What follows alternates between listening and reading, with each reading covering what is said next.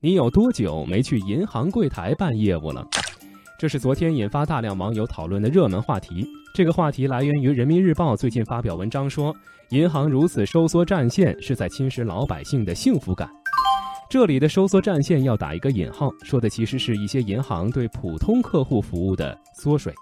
近来不少银行的网点都在折腾，有的关门大吉，有的改成自助服务厅，还有的装修后重新规划服务区。就像网友蓝莲花说的：“改是应该的，但是改来改去才发现，银行嫌贫爱富的面孔越发清晰，普通消费者的服务体验却不见改善。”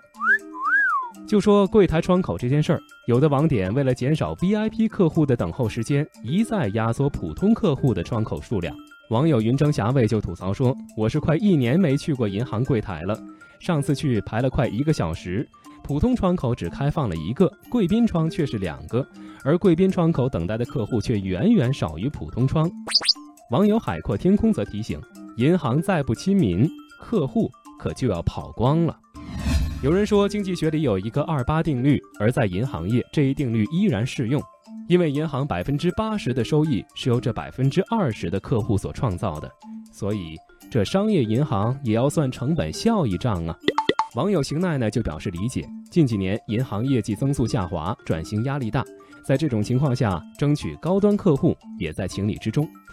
不过，就像网友慢儿弯弯评论说的，这个大家是可以理解，但如果对 VIP 们的照料是以挤占牺牲普通客户的利益为代价。那就有点说不过去了。曾经遍布城乡、无处不在的网点是大银行的传统优势所在，然而在互联网金融的冲击下，这些规模庞大的基层网点往往成为大银行的包袱。裁减网点是不少银行的选择，但也要有节奏、讲方法。嫌贫爱富背后的心态是急功近利，就像网友穿梭银河中说的：“网点可以关，柜台可以少，服务方式可以改。”但是服务质量怎能轻易降低呢？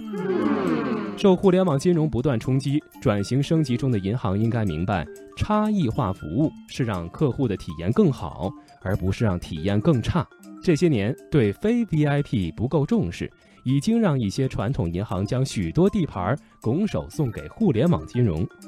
有评论一针见血。一些银行在利润下滑、收缩战线的过程中，若仍以牺牲普通客户的利益、降成本、增效益，侵蚀老百姓的幸福感，恐怕会失去更多。网友爱思考的塔塔的留言说的其实也是这个意思。如今出门钱包都不带了，你就不担心我们连银行都懒得去吗？